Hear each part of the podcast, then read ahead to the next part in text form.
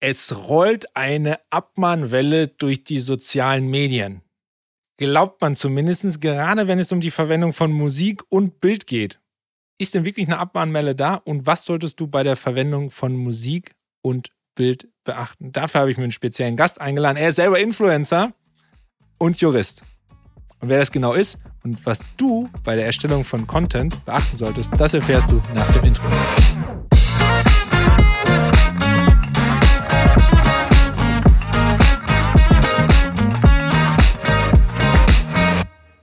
Und damit herzlich willkommen zu einer neuen Folge von Musik im Hintergrund, dein Podcast über die verrückte Welt der Library Music. Und ich habe schon angekündigt, ich habe heute wieder einen Gast bei mir und ich begrüße Max Geger. Hallo Max. Hallo Patrick. Hi, grüß dich. Ähm, wir wollen uns über ein ganz spezielles Thema heute unterhalten, aber ich würde dich bitten, vielleicht schaffst du es dich in drei, vier Sätzen einmal ganz ja. kurz vorzustellen, damit jeder weiß, wer du denn bist. Ja, ich bin, ich bin Max, Max Greger, Anwalt. Ähm, Schwerpunkt E-Commerce, IT-Recht, aber auch ja selber Content Creator, ähm, leidenschaftlicher äh, TikToker, sehr aktiv auf LinkedIn, ähm, teilweise auch YouTube. Also mir macht das total viel Spaß und da interessiere ich mich natürlich auch für die Thema, äh, für die Thematik, die wir jetzt gleich besprechen. Genau. Max, du bist äh, sozusagen in, in, in meiner LinkedIn-Bubble, bist du der Anwalt mit der größten Reichweite. Also das heißt, du bist sozusagen mein, ähm, ich sage mal, Juristen, Juristen-Influencer, den ich so kenne. Das freut mich. Das Und freut mich. Das ist auch mein Ziel bei allem, ja, also übrigens machst du super. Also ich finde deine Beiträge in allen Bereichen immer, immer klasse und informativ. Und ein Beitrag, ähm, wie auch jetzt diese Folge zustande gekommen ist, tatsächlich kannten wir uns schon vorher, aber die Folge ist aufgrund eines Beitrags von dir zustande gekommen. Da ging es um eine vermeintliche Abmahnwelle, die zurzeit ähm, bei den Instagram Reels stattfinden soll, was die Nutzung von Musik angeht. Ja. Und ähm, wir haben dann in diesem Dialog, den wir anschließend geführt haben, ich glaube, das war über Messenger oder so, festgestellt, dass es doch enormen Klärungsbedarf dabei gibt, Begriffe richtig einzuordnen, sodass Nutzer von der Plattform oder Nutzer von Plattformen, es sind ja mehrere, ähm, auch weiß, was er da eigentlich tut. So mhm. ist das zustande gekommen. Den Beitrag, den verlinke ich natürlich in den Show Notes. Ähm, jetzt hilf mir aber mal auf die Sprünge. Gibt es diese Abmahnwelle gerade überhaupt bei Instagram? Also, vor, vor einigen Wochen habe ich tatsächlich über TikTok einige äh, Messages bekommen oder auch einige Kommentare bekommen, wo es hieß, hey, sag doch auch mal was zu der Abmahnwelle, sag doch auch mal was. Und dann habe ich, also mir wurden dann Links zu irgendwelchen Influencern oder Influencerinnen zugespielt und ich soll da irgendwie eine Reaction machen und so. Und dann dachte ich mir so, hä, welche Abmahnwelle eigentlich, ja? Mhm. Und ja, dann habe ich mich natürlich ein bisschen so durchgestöbert durch die, so, äh, durch die ganzen Kanäle und Plattformen und habe dann tatsächlich viele Beiträge gesehen, wo es um eine Abmahnwelle wegen der Musiknutzung geht mhm. in, so, in sozialen Medien. Und ich persönlich habe noch keine Abmahnung gesehen. Ich kenne natürlich diese Jerusalemer Geschichte da aus, ich weiß nicht, zwei, drei, zwei Jahre her, oder? Ja. Ähm, aber ich, also eine aktuelle Abmahnwelle die kann ich jetzt persönlich nicht bestätigen. Ich habe im Internet dann auch natürlich ein bisschen recherchiert und es gibt wohl Abmahnungen, mhm. aber ich persönlich habe sie noch nicht gesehen. Und jetzt von einer Abmahnwelle zu sprechen, dass das wirklich, dass viele Betroffene sich auf einmal melden und sagen, hey Max, mich hat's auch getroffen, äh, weiß ich nicht. Also ich kann ich nicht beurteilen. Ich glaube, es gibt Abmahnungen oder es, es wird Abmahnungen geben. Also ich, ich es, es berichten ja einige auch über die konkrete Kanzlei, die das macht, aber mhm. dass das jetzt eine Welle ist, weiß ich nicht. Magst du ja. zu bezweifeln? Ja, geht mir ähnlich. Also ich habe, also die meisten Kontaktanfragen hatte ich in dem Fall zu, was würde denn passieren, wenn mir das passieren würde? ne? Also so aus der rein praktischen Sicht, aber es ist auch bisher ähm, keiner irgendwie aufgetaucht, der gesagt hat, ey Patrick, ich wurde wirklich abgemahnt und was denkst du denn jetzt als, ähm, als Musikverleger, was man da noch retten kann oder ist das gerechtfertigt oder sonstiges.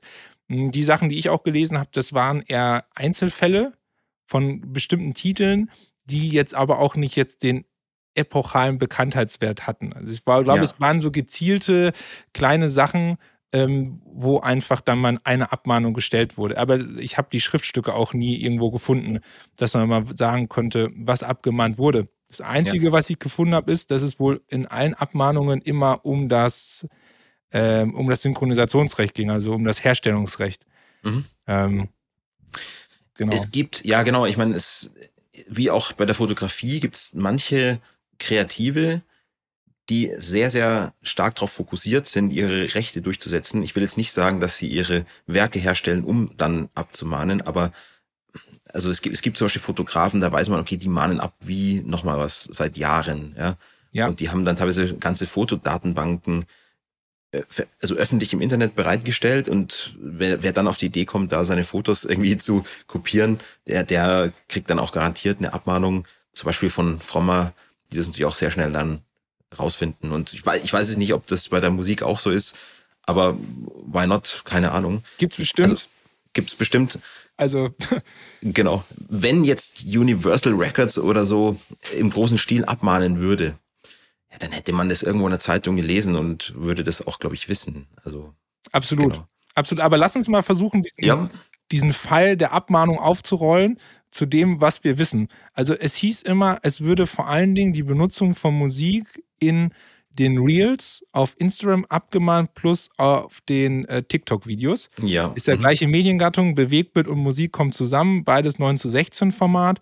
Ähm, für die Leute, die jetzt nicht so super affin sind, Instagram Reels, das sind die Sachen, wo du ne, auf den Play-Button in der App drückst und dann werden dir die ganzen Reels angezeigt und TikTok basiert genau, immer schön auf im Hochformat. Reels. Genau, immer, genau, immer 9 zu 16. ne? Äh, 16 zu 9 ist out.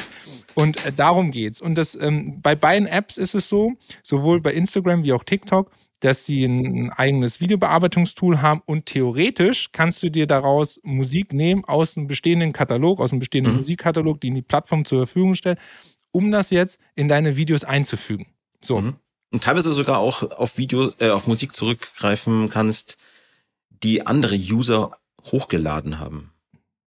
Ähm, genau, Genau, also es, es gibt in den Plattformen teilweise plattformeigene Libraries, mhm. aber es gibt auch die Möglichkeit, wirklich äh, aktuelle Chart-Songs äh, irgendwo in Videos einzubinden, wenn andere Nutzer dieses, diesen, diesen Song halt irgendwo hochgeladen haben und in ihrem Reel benutzt haben. Aber das wäre genau. dann sozusagen auf über eine Antwort auf das Reel. Zum Beispiel, ja, genau. Genau, weil ja. es dann bei dir drin wäre. Ähm, ja. Ich glaube, bei, bei beiden Apps ist es so, dass du jetzt klassisch, ich lade jetzt meine Musikdatei hoch im her herkömmlichen Sinne, geht nur in dem Fall, wenn Bild und Ton schon beim Upload sozusagen verbunden ja, sind. Genau. Genau, genau richtig. Ähm, und äh, das ist schon der erste Punkt, in dem wir jetzt gerade unterwegs sind. Also die Plattform stellen eine eigene Music Library zur Verfügung. Hintergrund da ist, dass alle Plattformen eigentlich entweder, also größtenteils mit den großen Labels einfach Deals auch gemacht haben in den vergangenen Jahren, um auf der Privatseite, jetzt kommt schon der erste Punkt, auf der Privatseite, auf der Privatnutzerseite sicher zu sein. Ne? Deshalb findet man zum Beispiel, ich hatte gestern nochmal geguckt, um sicher zu gehen, bei Instagram, YouTube, äh, YouTube zum Beispiel, bei den Privatnutzungen, aber, und jetzt kommt's, ja. nicht, wenn man einen Business-Account hat. Ja. Und genau darum geht es jetzt nämlich, dass in dieser Abmahnung oder in der vermeintlichen Abwarnwende wird immer differenziert zwischen privater Nutzung und gewerblicher Nutzung. Mhm. Ja, das, also das kann ich erstmal bestätigen, weil ich hatte früher auch einen, ähm, einen, einen privaten Account bei TikTok und da konnte ich tatsächlich wirklich jedes erdenkliche Lied irgendwie einbinden.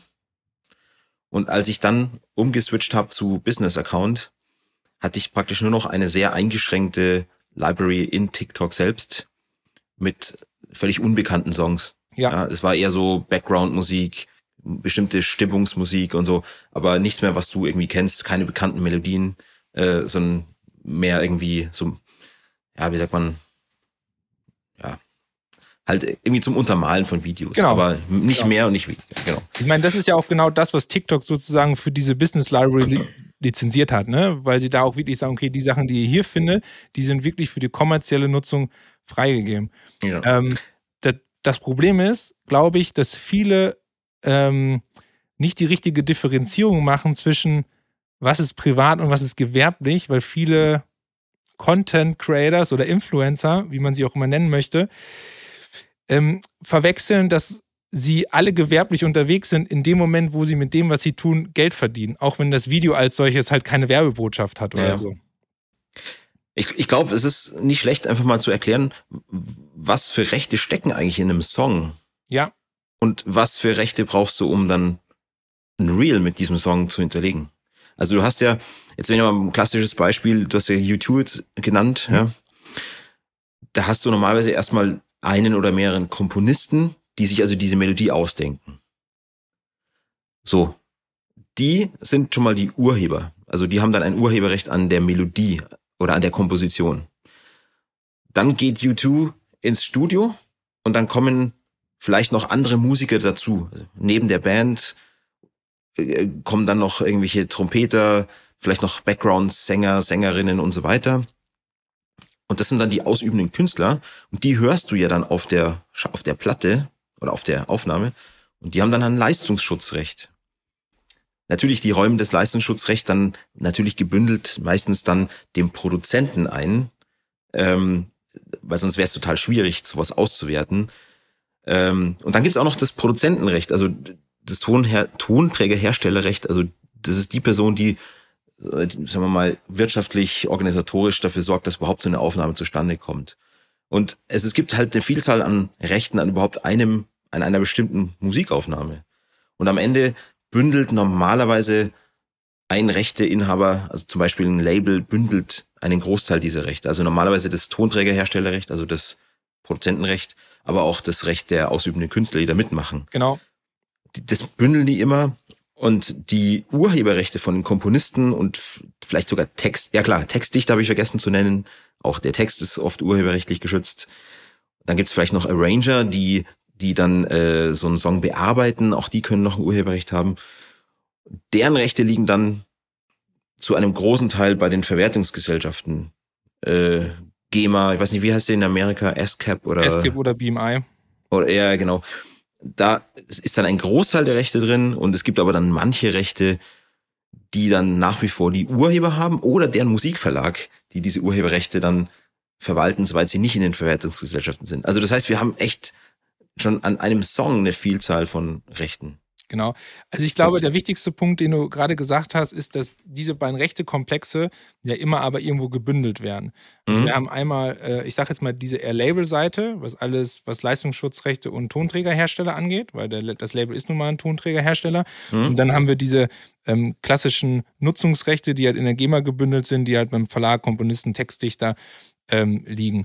Genau. Und ähm, das heißt aber auch in der Regel, in der Regel muss man dazu sagen, dass es mittlerweile so ist, bei allem, was ich sage jetzt mal nutzbar ist, dass es immer einen gibt, der eigentlich alles verantwortet. Also es gibt immer irgendwo, auch bei den großen, ähm, äh, großen Playern mittlerweile, bei den Majors gibt es eine Einheit, sage ich jetzt mal, die bündelt sozusagen die Rechte in sich und verwaltet beides. Weil sonst mhm. bist du ja total Mischugge, wenn ja, du ja, genau. irgendwelche Rechte halt vergeben musst in dem Fall. Ja, genau. Und ähm, das sind sozusagen die Rechte, die du aufgezählt hast, das sind, ähm, ich nenne das immer die Papierrechte. So, weil die stehen im Urhebergesetz drin. Und yeah. äh, genauso wie das Aufführungsrecht, Vervielfältigungsrecht, Recht der öffentlichen Zugänglichmachung und so weiter und so fort. Entscheidend ist, wenn du Musik nutzen willst, immer, dass du das Herstellungsrecht, das Synchronisationsrecht hast. Also wenn du, wenn du Musik, genau, du sagst Papierrecht, was im Gesetz steht, und wenn du jetzt sagst, hey, ich habe ein, ich hab ein Reel hier gemacht, mich selber gefilmt und laber irgendwas in die Kamera rein ja. und jetzt will ich U2 als Hintergrundmusik haben dann, genau, dann brauchst du das Synchronisationsrecht. Genau. Syncrite. Genau. Und das steht so nicht im Gesetz drin, ist aber anerkannt, dass es trotzdem ein, ein Urheberrecht ist. Genau, es ist, also, es ist ja, die, es ist ja die, die, die, die Frage, die du dem Urheber stellen musst, ob du das überhaupt darfst, genau. Bild und Ton miteinander zu verbinden. Richtig, und, ja, genau. Äh, ohne das dürftest du theoretisch, also wenn wir jetzt in großen Produktionen sind und so, ähm, TV-Produktion, äh, theoretisch ohne das Recht dürftest du noch nicht mal im Schnitt Bild und Ton zusammenbringen. Mhm, ja, also genau. Es geht sogar ja. darüber hinaus, dass es wirklich die Verbindung dieser beiden ähm, Gattungen ist. Und das musst du immer haben, wenn du Bild und Ton, egal auf welcher Plattform, verbindest. Und jetzt ist die große Frage. Also, wenn ich jetzt Fernsehsender bin, ARD zum Beispiel, dann bekomme ich doch dieses Synchronisationsrecht relativ leicht, oder?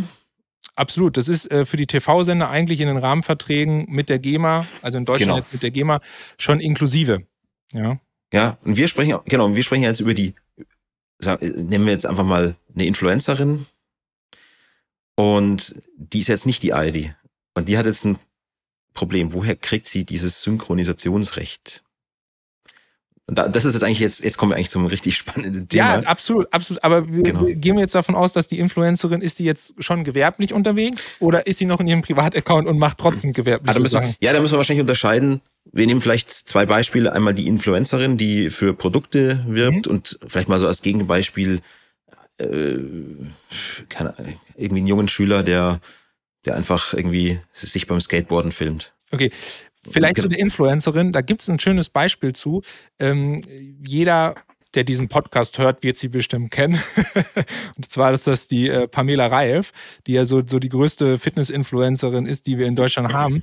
Und ähm, die hat tatsächlich immer mal wieder Deals gemacht. Ich bin mir jetzt nicht mehr sicher hundertprozentig, ob es mit Universal oder mit Warner war, müsste ich jetzt nochmal recherchieren, wo sie wirklich für ihre Videos aktuelle Releases nimmt, weil natürlich hinter der Reichweite der Influencerin natürlich auch für ähm, das Plattenlabel ein extremer Zug drin ist, was das mhm. Marketing angeht. Ne? Weil wenn ja. Pamela Reif sagt, hey, das ist hier ne, ähm, die neue Platte von, keine Ahnung, sag jetzt mal Kollega oder so, ja, ähm, dann ist das halt schon ein Renner. So, also ich glaube, wenn du so High-End-Influencer bist, hast du den Vorteil, dass du viel über Musikkooperationen schon so erledigst.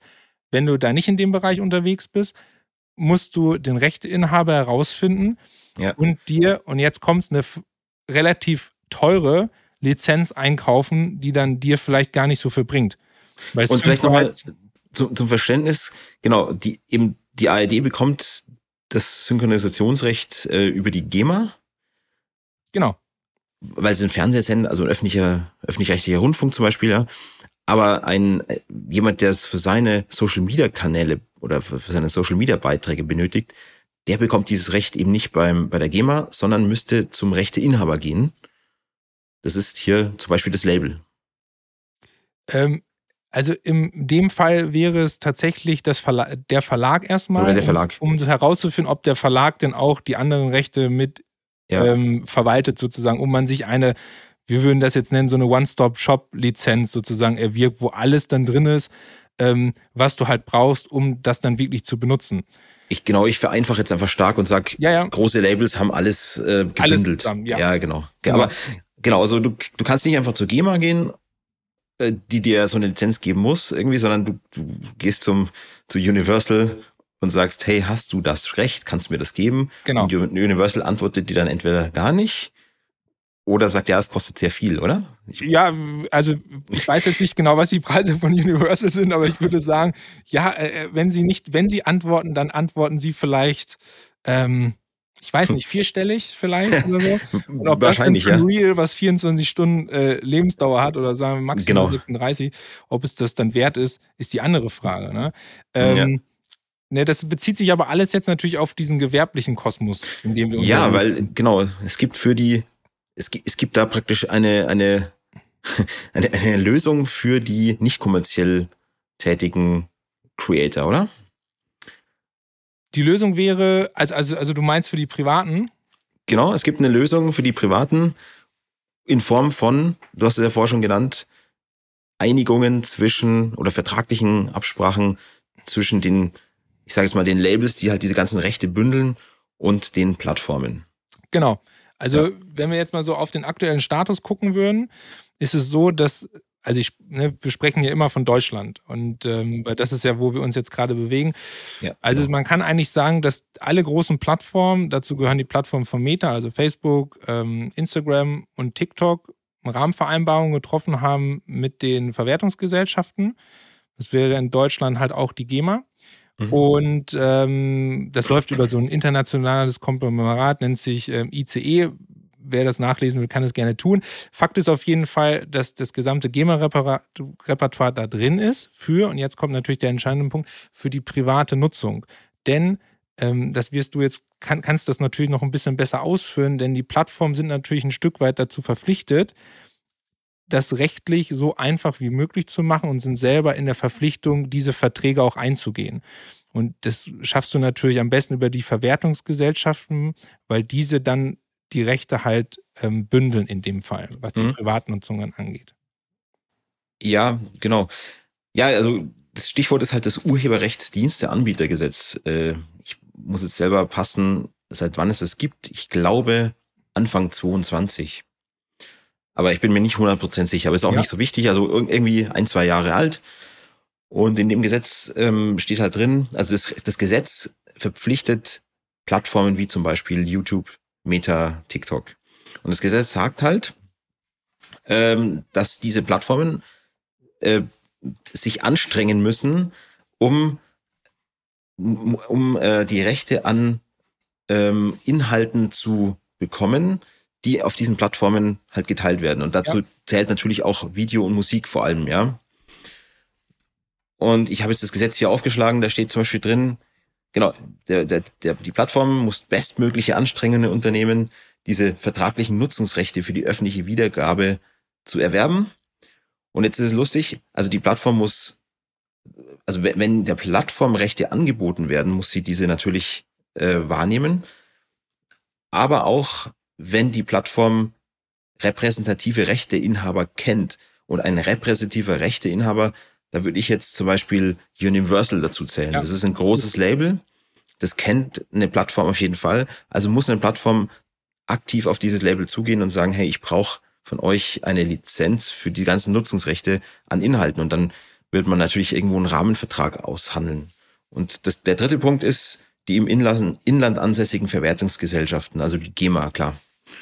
Also das heißt, die Plattformen müssen da aktiv äh, ja, los Gas geben. Genau. Und dieser Plattformmechanismus war ja auch genau der, der, der große Streitpunkt damals zwischen GEMA und YouTube, bis man zu einer Einigung gekommen ist, weil die GEMA eigentlich immer gesagt hat, als Verwertungsgesellschaft, nicht der Nutzer, der etwas hochlädt, vor allem der Privatnutzer, kann dafür ja. verantwortlich gemacht werden, ähm, dass, also dass er was hochlädt, sondern die Plattform muss dafür Sorge tragen, dass alle Dinge, die passieren, rechtlich einwandfrei sind. Ja, ja, genau. gehören auch die Musikrechte. Und deshalb hat die GEMA, das war ja damals dieser große Irrglaube, auch nie Videos gesperrt, weil es nicht, ähm, ich sage jetzt mal, in ihrer DNA ist, ähm, den Privatnutzer sozusagen da zur Rechenschaft zu ziehen, sondern halt, dass die Plattform auch, wie du es schon gesagt hast, per Gesetz ja dazu verpflichtet ist, diese Rechte einzuholen, Abhilfe zu schaffen. Ja, genau. Ähm, und ich meine, so, äh, sowohl TikTok wie auch Meta, ähm, bei YouTube weiß ich es leider jetzt nicht hundertprozentig, ähm, die haben ja auch eigentlich alle mittlerweile Deals mit allen großen Majors zusätzlich. Also ja, ja. die mit Universal, ähm, äh, Warner, ich vergesse jetzt gleich bestimmt einen Kobalt und wie sie alle heißen, ja. Ähm, von daher ist man da eigentlich relativ, glaube ich, auf der sicheren Seite, wenn man, und das ist sozusagen jetzt der erste Quick Quick-Tipp, den man gleich mitnehmen kann. Wenn man Privatnutzer ist Richtig. und man sich auf die Libraries beschränkt, die einem eine Plattform anbietet und die Richtig. auch wirklich nur im Privatkontext nutzt, dann ist man safe. Dann muss man auch keine Angst haben, dass morgen jemand kommt und sagt, hey, Entschuldigung, du musst aber da ein Synchronisationsrecht erwerben. Ja, richtig. Der Grund ist nämlich, der pa also Paragraph 6 von diesem Urheberrechtsdiensteanbietergesetz sagt, wenn die Plattform dann einen Vertrag mit Labels geschlossen hat und eine, ein Nutzungsrecht hat für die öffentliche Wiedergabe, weil die Plattform ist ja verantwortlich für die Wiedergabe. Äh, sie äh, ermöglicht ja, dass dieses, dass, dass Werke irgendwie veröffentlicht werden. Ja. Und dann strahlt sich diese Erlaubnis, die strahlt dann ab und wirkt sich auch positiv auf, aus auf die einzelnen Nutzer. Ja. Das heißt, ähm, sobald die Plattform die Erlaubnis hat von den Labels und eingeholt hat, dann dürfen auch die Nutzer, aber wie du sagst, nur die nicht kommerziellen. Genau, richtig. Nur, genau. nur die nicht kommerziellen, nur, auf, nur für die gilt diese Ausstrahlungswirkung. Alle kommerziellen Anbieter haben, selbst wenn die Plattform einen Vertrag hat mit der GEMA oder mit, mit einem Label, sobald ein kommerzieller Nutzer was hochlädt äh, und selbst nicht das Recht hat dazu, dann hat er nicht von der Plattform, also dann kann er nicht irgendwie ein Nutzungsrecht ableiten und hat genau. ein Problem. Genau, das ja. funktioniert nur, wenn sozusagen die Plattform selber einen Deal hat mit dem Rechteinhaber, dass alle Nutzungen auch auf kommerzieller Seite inklusive sind und das passiert genau, genau bei, also bei dem Segment der eigenen Libraries von den Plattformen, wo dann die kommerzielle Nutzung auch freigegeben ist. Ne? Also ja, wie bei TikTok, wenn man dann den äh, Account wechselt, hat man einen anderen Zugriff auf die Music Library. Genau, also die, ja, ja, richtig, genau. Und äh, natürlich weißt du jetzt, wenn du eine Plattform kommerziell nutzt, ich meine, niemand garantiert dir, dass jetzt ein Song, den du da in der Library findest, äh, dass der, dass, dass da die Rechte wirklich geklärt sind. aber ich meine, du musst halt irgendwie davon ausgehen. Eine Kannst andere du- Möglichkeit. Kannst du definitiv von ausgehen, sorry, wenn- ich dich unterbrechen muss, aber weil, wenn man sich die ähm, Instagram-Nutzungsbedingungen anschaut, dann steht das halt auch da klar drin, dass ähm, sobald was gewerblich wird, alle Musikrechte nur aus dem gewerblichen Bereich auch zählen. Ja, ja. Und so, also, weil da sichern die sich ja selber auch schön ab, sozusagen, dass du halt nicht irgendwelche Musiktransfers zwischen den Sachen machst oder so. Klar, ich meine, äh, wie gesagt, eine Garantie gibt dir da jetzt vielleicht keiner, aber du, du kannst davon ausgehen, dass dir dann, äh, dass dir Meta oder TikTok als kommerziellen Nutzer, wenn du da einen kommerziellen Account hast, auch nur die, die geklärten äh, Songs anbietet. Ja. Aber wie gesagt, ich, ich weiß es nicht. Äh, ich, ich muss es nur, ich muss nur darauf vertrauen. Ja, Weil natürlich steht es in den, in den Terms drin. Und äh, TikTok will wahrscheinlich auch so wenig Ärger und Probleme mit den Labels wie möglich. Äh, aber man muss halt, man muss darauf vertrauen, dass es halt so ist. Also Absolut. ich, ich nutze auch aus der TikTok Library die kommerzielle, die kommerziell zugängliche Musik, natürlich alles so keine bekannten Songs, die nutze ich auch. Ja.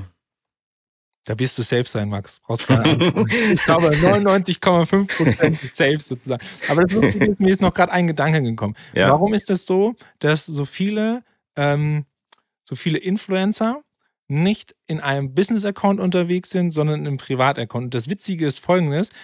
Äh, ich habe mich dann daran erinnert, dass vor, ah, vor drei Jahren oder vor vier Jahren ging mal der Mythos rum in dieser ähm, Content-Creation-Szene, dass sobald du einen Business-Account hast, auf den Plattformen deine Reichweite gekürzt wird. Weil Mhm. sobald du einen Business-Account hast, geht die Plattform theoretisch davon aus, dass du gewerblich bist und du genauso gut Werbung schalten könntest. Also indem Ja. du deine Videos promotest und so. Und ich glaube, das ist ein Grund, warum viele Influencer bis heute ähm, nicht in diesem gewerblichen Account unterwegs sind und dadurch auch immer noch Zugriff haben auf die komplette, ähm, ich bleibe jetzt mal bei TikTok, TikTok Library. Weil Ja, ja, ja. das Krasse ist, wenn du jetzt sozusagen außerhalb der Plattform, wovon ich ja ein Fan bin, Bild und Ton verbindest, weil du zum Beispiel auf allen Plattformen gleichermaßen streuen willst, dann würde TikTok, ne, wenn, wenn das doch so ist, bitte schreibt in den Kommentaren irgendwas rein, dass es so ist, würde TikTok nicht erkennen, unten in diesem Sound-Snippet, was ähm, umherläuft, was das für ein Song ist. Aber Mhm. da ich bei großen Influencern das immer wieder sehe, oder was heißt groß, da ich das immer wieder sehe in den Videos, gehe ich davon aus, ähm, äh, dass das so ist. Ja, das ist äh, genau. Also ähm, wenn du einen privaten Account hast, dann hast du natürlich Zugriff auch auf Musik, die jetzt nicht komplett frei von äh, Rechten Dritter ist für den für die kommerzielle Nutzung. Genau, richtig, genau. Und weil du sagst, wenn jetzt irgendjemand am, am Rechner zu Hause Bild und Ton verbindet und Ja. da ist jetzt irgendwie ein Song drauf, der, äh, sagen wir mal, in einem völlig unbekannten Label veröffentlicht ist und da gibt's noch keine vertragliche Vereinbarung, dann ist, dann gibt's natürlich auch so gewisse Mechanismen in diesem Urheberrechte-Dienste-Anbietergesetz, die halt sagen, äh, dass du halt gewisse Upload-Filter brauchst, ähm, um halt zu erkennen, ist das jetzt urheberrechtlich geschützte Musik, die nicht frei oder frei von Rechten Dritter ist oder nicht. Und wenn dann jetzt dieses unbekannte Label an die Plattform herantreten würde, dann müsste die Plattform natürlich diesen Song dann auch löschen und sperren und dafür sorgen, dass der auch nicht wieder draufkommt. Also das meine ich mit Upload-Filter. Aber das, genau, bei den Labels ist es so, soweit die Verträge haben, ähm, also soweit die Verträge haben mit ähm, diesen Plattformen, dann werden die Songs ja nicht gesperrt. genau. Aber ja, also wenn du, wenn du einen Business-Account, wenn du einen privaten Account hast, aber gewerblich tätig bist, dann kannst du auch von U2 und wirklich von allen trendigen Chart-Songs die Musik in deine Musik, in deine Videos einbinden und hast dann möglicherweise ein Problem. Absolut. Das, äh, das ist so das Gemeine daran. Also lass uns Ähm, noch mal ganz kurz, weil ja. äh, das ist ja ein wichtiger Punkt. Also gewerblich ist wirklich, und das schreibt euch das bitte alle hinter die Ohren, es geht nicht darum, ob dein Video gewerblich ist, sondern ob du einen gewerblichen Zweck verfolgst. Auch wenn du ein Comedy-Video machst, aber dein drittes Video ein Promotion-Video ist, dann ist das Comedy-Video trotzdem gewerblich, weil du damit deinen Kanal pusht, weil du damit Geld verdienen willst. Ja, Ja, genau. Also es gibt da, es gibt da nicht eine gesetzliche Definition davon, was jetzt mit diesem Wort kommerziell in diesem Urheberrecht Diensteanbietergesetz gemeint ist. Aber ich würde das, also sicherheitshalber auf jeden Fall davon ausgehen, dass es nicht nur auf den jeweiligen Inhalt ankommt, äh, sondern eigentlich auf den Kanal. Ja, absolut. Welchen Charakter hat, hat, der, hat das gesamte Erscheinungsbild des Kanals und wenn da immer wieder auch Produkte vorgestellt werden, dann ist es kein privater Account, sondern ein kommerzieller Kanal. Und mag sein, dass da auch mal dann irgendwo private Posts drin sind, aber ähm, ich, ich würde dann auf jeden Fall von kommerzieller Nutzung ausgehen. Und die Definitiv. Rechtsprechung wahrscheinlich auch. Ja. ja. Und der andere Punkt, äh, der mir noch gerade sozusagen in den Sinn gekommen ist, weil ich ja gerade gesagt habe, Musik und äh, Bild, also Ton und Bild außerhalb der Plattform zusammenbringen und dann würdest du es auf alle Plattformen streuen. Jetzt ja. kommt ja so ein geiler Punkt ins Spiel. Jetzt können ja schlaue Füchse irgendwo hingehen und sagen, ich gucke mal in der TikTok-Library kommerziell, was verfügbar ist. Genau. Hol mir den Song irgendwie und lade es dann überall hoch. Ne? Und das ist genau auch so ein Punkt. Nur weil es auf der einen Plattform lizenziert ist, heißt es nicht, dass es auf der anderen Plattform auch lizenziert ist. Ja, also richtig. wenn wir in diesem ganzen ähm, äh, kommerziellen Bereich unterwegs sind. Und deshalb ähm, habe ich es ja hier auch im Podcast schon häufiger gesagt, es ist immer gut, halt irgendeine Art von Musikpartner zu haben, die wirklich so ein One-Stop-Shop Prinzip verfolgen, ob das jetzt Ripke ist oder jemand anderes, sei mal dahingestellt, wo du einfach die Lizenz erwirkst und dann auf allen Plattformen safe bist. Und nicht immer denkst, oh, jetzt habe ich es bei TikTok hochgeladen, passt die Mucke dann bei Insta äh, ähm, und was ist mit YouTube und sowieso. Ja. Kriege ich da vielleicht einen Strike, werde ich da abgemahnt? Also da ja. ist, glaube ich, wenn du in so einem, ähm, ich sag jetzt mal, in so einem gewerblichen Storytelling-Modus unterwegs bist, wo es nicht so darauf geht, auf irgendwelche musikalischen Trends oder so aufzusatteln, macht es durchaus Sinn, ähm, äh, mit jemand zusammenzuarbeiten, der dir auch garantieren kann, okay, hier hast du eine Lizenz, patsch yeah. und äh, macht runter und benutzt es halt. Weil da bist Richtig. du wirklich safe. Weil es gibt, es gibt ja in der YouTube äh, Audio Library ganz, ganz coole Songs drin, mhm.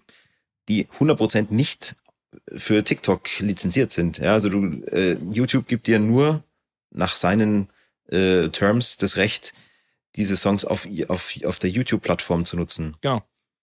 Da ist es übrigens so, so, also wenn ich mich jetzt richtig erinnere, dass die, die YouTube Audio, Audio Library, die kannst du auch eben kommerziell und privat nutzen, völlig egal. YouTube gibt dir, gibt dir da das Recht, diese Musik zu nutzen, auch ohne Urheber, Urheberhinweis und so weiter, mhm. aber nur immer auf der Plattform. Und genauso kannst du privat und kommerziell auf TikTok die dort zur Verfügung gestellten Songs nutzen, aber auch immer nur auf der Plattform. Genau. Und äh, wie es bei Instagram ist, 100 Pro das gleiche. Auch, auch, ja, doch, doch, die haben, klar, Instagram hat auch so eine, äh, so eine Library und ja. ja. es muss auf der Plattform bleiben. Und wenn du jetzt aber sagst, ich will mir Zeit sparen, ich mache ich mach meine Reels, also meine Short-Videos für alle drei Plattformen ähm, zu Hause im Schnittprogramm, dann kannst du nicht einfach so einen Song von der YouTube Audio Library runterladen, das ins Video reinschneiden und dann auf TikTok hochladen. Also genau. Das geht nicht. Da, genau, dann, dann brauchst du einen One-Stop-Shop. Ja, Mhm. Ähm, und das wäre auch sozusagen dann die Empfehlung für alle, die, die halt viel Musik zumindest benutzen in, in Videos, weil dann kannst du wirklich sicher gehen, dass es ähm, auf allen Plattformen und in allen Kanälen auch entsprechend auswerten kannst. Genau, ja. Du kannst natürlich auch jetzt irgendwie sagen, ich, ich lade das Video dann auf eine Plattform hoch, hinterlege es dann mit dort verfügbarer Musik. Nur ähm, das geht zwar auf TikTok ganz gut, ich glaube aber auf Instagram nicht wirklich gut und bei YouTube Shorts auch nicht gut irgendwie. Also ähm, TikTok ist da relativ cool, weil da kannst du gleich dort in das hochgeladene Video halt noch eine Musik hinterlegen, solange sie dir gefällt. Aber das, ich glaube, das klappt so nicht bei den anderen Plattformen. Also wenn du dir Zeit sparen willst, dann kommst du nicht drum herum, dir wirklich außerhalb der Plattformen die Musikrechte irgendwo zu holen. Ja, ja bei TikTok ja. ist es ja so, du kannst das Video ja auch hinterher runterladen, aber halt mit Wasserzeichen von TikTok. Mhm. Ne? Genau. Um es dann bei Instagram hochzuladen. ja, also genau. Die Absurdität sozusagen als solches dann ist. Ich da gab es ja mal diese, ja. da ja mal diese Download oder Seiten, wo du dann irgendwie so, ähm, da konntest du dann die TikTok-Video-URL eingeben und mhm. konntest dann das Video ohne Wasserzeichen runterladen. Das, das ging am Anfang auch noch ganz gut. Mittlerweile, ich habe es dann mal irgendwann probiert, mhm. äh, nur noch in einer schlechteren Qualität. Okay. Und ja, ich mittlerweile brauche ich es ja auch nicht, weil ich, ich, ich schneide es ja auch am Rechner. Und ja, ich, ich muss sagen, dass ich auf TikTok habe ich halt meistens Musik, aber nicht auf, auf Instagram und auf, auf YouTube. Also auch ich muss mich da mal äh, mit äh, schlau machen wegen, wegen Musik. Ja. ja. Wir, können wir gerne mal sprechen. Wir, wir, wir, können ja gleich noch ein bisschen detailliert. Genau, wir können gleich noch, gleich noch verhandeln. Genau. genau. Äh, nee, okay. Also, was ist sozusagen der, ähm, die Zusammenfassung aus unserem Gespräch? Also, vielleicht, es gibt keine Abmahnwelle.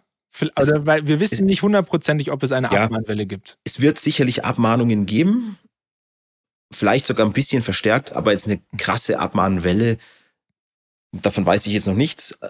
Äh, ich glaube, das hat halt irgendjemand sich mal ausgedacht, mhm. dieses Wort Abmahnwelle, und äh, damit kannst du natürlich auch krass Reichweite äh, erzielen.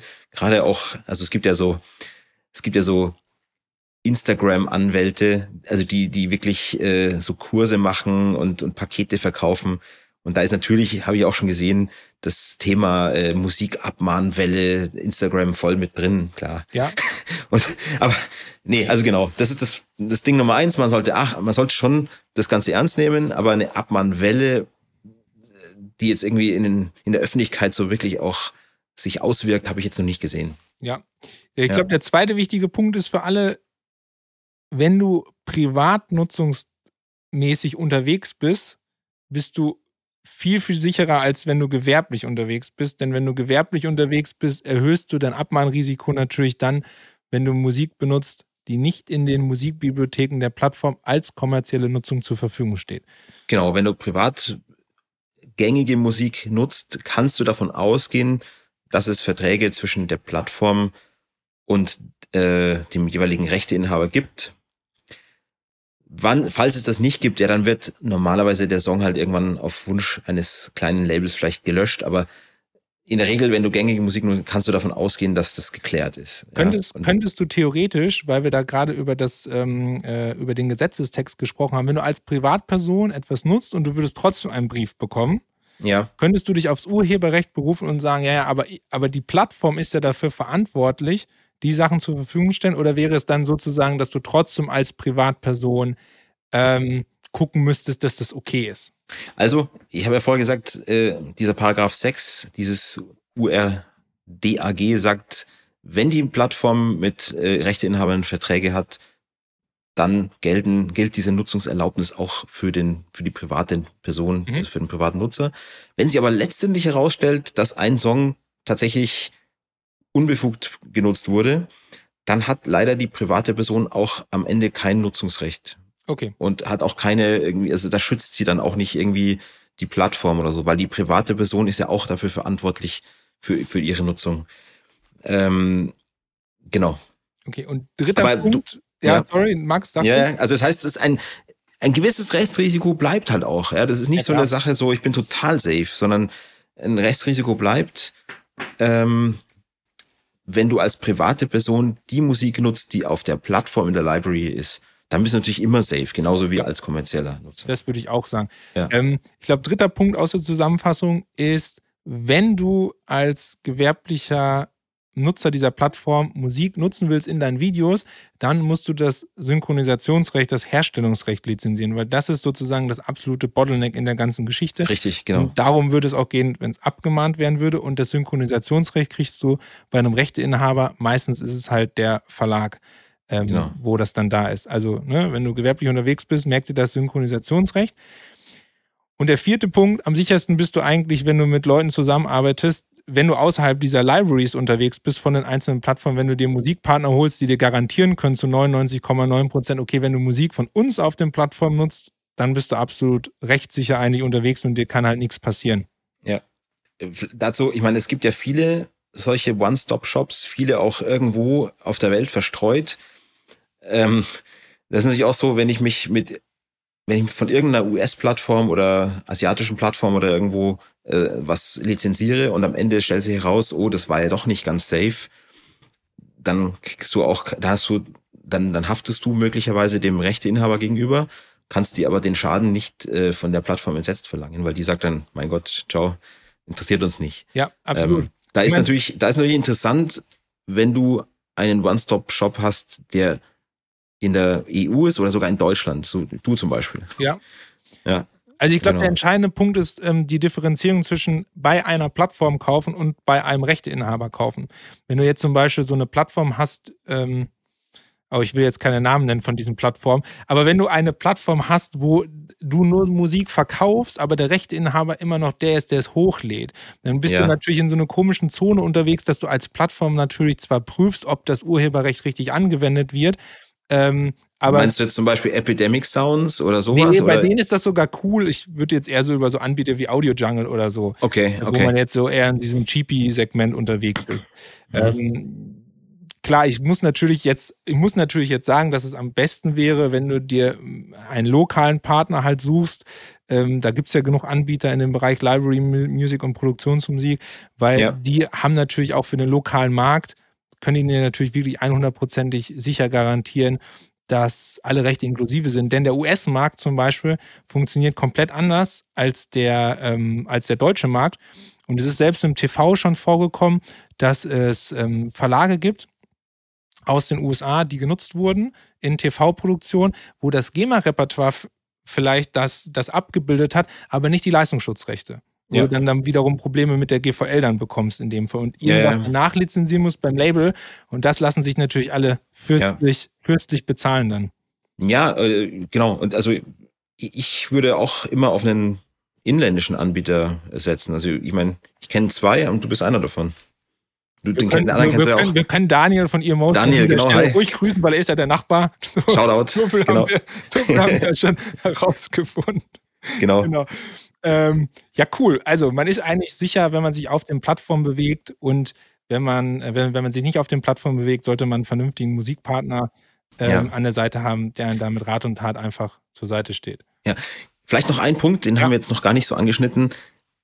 Es kursieren ja dann auch die, äh, die, die Zahlen, was passiert denn, wenn so eine Abmahnung dann kommt, was musst du dann als Strafe zahlen? Eine Abmahnung, ja, also da will natürlich der, der Rechteinhaber dann immer zweierlei. Also will, er will Unterlassung, mhm. dass du es halt nie wieder tust, dass du dieses Musikstück nicht mehr zum Beispiel kommerziell äh, in Videos nutzt. Und dann möchten die normalerweise auch ähm, Schadenersatz. Und da ist es so, da kommt es tatsächlich dann auch auf die Intensität der Nutzung an. Mhm. Wenn du jetzt ein kleiner, keine Ahnung, bist jetzt irgendwie so ein, irgendwo im tiefsten Bayern, ein kleiner Handwerksbetrieb und hast irgendwie ein Video mit 100 Views, ähm, dann wirst du wahrscheinlich nicht so viel zahlen müssen an Schadenersatz, wie wenn du eine extreme Reichweite hast. Ich meine, es gibt Videos mit äh, 5 Millionen Views. Ähm, und du kannst natürlich den urheberrechtlichen Schadenersatz immer auf verschiedene Art und Weisen berechnen. In der Regel wird man die Lizenzanalogie wählen und sagen, was, was hätte man vernünftigerweise so vereinbart für die Nutzung, wenn es jetzt andere Parteien wären, die jetzt mhm. nicht im Streit sind. Und wenn man sagt, okay, fünf Millionen Views ist schon eine andere Hausnummer wie 100 Views, ja, und dann, das kann dann schon mal ein paar tausend Euro auch äh, sein, ja. Ja, das, das heißt, Lustige, das Lustige ja. in dem Fall ist ja, dass wenn du normalerweise was lizenzieren würdest, du die Views ja im, Vor im Vorfeld nicht siehst, sondern du würdest ja als Verlag nur lizenzieren, ja, ja, du darfst meine Musik in einem TikTok-Video nutzen. Ja. Und ne, das ist ja auch das, was ich immer sage, äh, besser vorher um Erlaubnis fragen, weil hinten knallt die Peitsche. Ja, ja, klar. Weil ne, genau. wenn du irgendwas unerlaubt benutzt, ist ja auch wenig Verhandlungsspielraum da, dass man sagt, so ja, komm, wir machen mal hier einen Special Price oder so und weil da ist der Zug einfach abgefahren ja. in dem Moment. Ja, oder stell dir vor, äh, es gibt ja so Viralvideos, ich sage mal, äh, wie heißt der Jeremy Fragrance, der jetzt ja. in einem Video sagt, hey Leute, kauft mein neues Parfüm und macht damit irgendwie zwei Millionen Umsatz. Ähm, oder noch mehr, ich weiß es ja nicht dann kann es natürlich auch mal sein, dass, dass dann ein Verlag sagt, okay, ein Teil von deinem Umsatz ist auf die Musik zurückzuführen, dann berechne ich halt den Schaden mal so. Also du kannst, du, du kannst, also ein Rechteinhaber kann den Schaden relativ flexibel genau. berechnen. Und äh, wenn du da hohe Reichweiten hast oder hohe Umsätze damit, oder du das Musikstück immer wieder in vielen, vielen, vielen Videos nutzt und die Videos dann vielleicht auch schon zwei Jahre online sind, dann ist natürlich auch die Nutzungsdauer spielt natürlich auch eine Rolle. Also das kann teuer werden, ähm, teurer, als wenn du irgendwie ein ganz kleiner Kanal bist. Und vor allem, es, es, es muss ja eigentlich nicht teuer werden, wenn nee, du im genau. Vorfeld dich darum bemühst, die Rechte auch einzuholen. Ja, und selbst genau. ist, dass du Universal eine E-Mail schreibst, wenn du ein größerer Inf Influencer bist, hast du ja vielleicht ein Management, vielleicht kann man da auch irgendwie einen Rahmendeal aushandeln über die neuesten Releases, keine Ahnung, weil ja. hinten raus wird es teuer. Und ich kann mir auch vorstellen, bei solchen Abmahngeschichten, dass da auch oft der abmahnende Jurist sozusagen auch sagt, ja, ja, komm, wir gehen da erstmal rein mit, so ungefähr. Ja, genau, wir gehen mal ordentlich rein. Der Verlag, dass der Verlag da vorher sagt, so, ja, wir würden eigentlich verlangen so und so. Ja, klar, die gehen erstmal rein und äh, man kann dann schon, man, man kann meistens dann schon verhandeln und äh, es geht denen dann auch nicht um das Gerichtsverfahren. Äh, die wollen natürlich einfach dann den Verlag äh, zufriedenstellen, die wollen selber noch was daran verdienen. Man kann sich dann schon irgendwie einigen, aber wie gesagt, im Einzelfall kann das mal teuer sein, ja. also, und das Problem ist, also, wenn du abgemahnt wirst und du hast eine kurze Frist zu reagieren und du weißt, ah, in irgendwelchen Videos hatte ich diesen Song drin, dann musst du echt deine ganze Timeline nach hinten durchsuchen. Und dann hockst du eigentlich tagelang vielleicht sogar und musst deine ganzen Videos äh, durchsuchen und gegebenenfalls auch alte Videos löschen.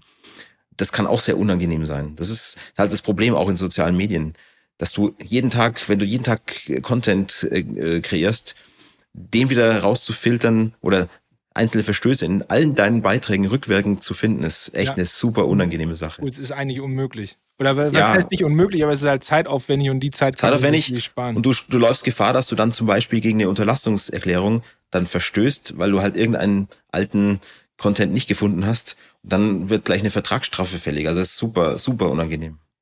Ja. Also man sollte es tatsächlich nicht so weit kommen lassen, jo. auf der sicheren Seite der Musiknutzung steht.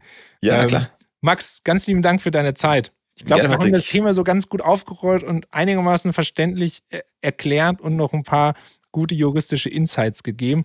Ähm, ich werde jetzt mal wieder einen kleinen Ausflug ins Urheberrecht machen. Ja, super. dann schauen wir mal, schauen wir mal, was wir. Gibt es das noch gedruckt? ja, das ist noch gedruckt. Also wer gerade nur einen Podcast hört, ich äh, halte gerade das Urhebergesetzbuch, ah, ja. ein richtig schöner Schinken ähm, äh, in die Kamera mit den 775 Seiten. Und die ersten 20 Paragraphen sind die wichtigsten. Ja, äh, ja, und äh, da werde ich jetzt nochmal nachlesen im Detail. Genau. Sehr schön. Max, ich wünsche dir, ähm, wünsche eine erfolgreiche Woche. Dir auch. Danke auf jeden Fall für deine Zeit und äh, falls wir noch was Neues zu dem Thema haben sollten, dann ähm, lade ich dich gerne wieder ein und dann machen wir ein Update. Genau. Danke für deine Zeit, für deine Expertise auch aus der aus der Branche heraus und cool. Ja. Gerne. Und das war's auch schon für heute bei Musik im Hintergrund, dein Podcast über die verrückte Welt der Library Music. Wenn du mehr über das Thema Musik nutzen auf TikTok erfahren willst, dann schau auf jeden Fall mal im RipQ Music Blog vorbei. Da gibt es einen sehr, sehr langen Artikel, ebenso eine Folge hier im Podcast. Und auch im Blog erkläre ich ganz genau noch einmal, was das Synchronisationsrecht eigentlich ist. Beide Artikel und die Links dazu findest du in der Beschreibung dieser Folge. Und wenn dir die Folge natürlich gefallen hat, dann lass mir gerne eine 5-Sterne-Bewertung da auf deiner präferierten Plattform. Das würde mich natürlich mega freuen. Und wir sehen uns und hören uns beim nächsten Mal. Bis dahin, keep ripping.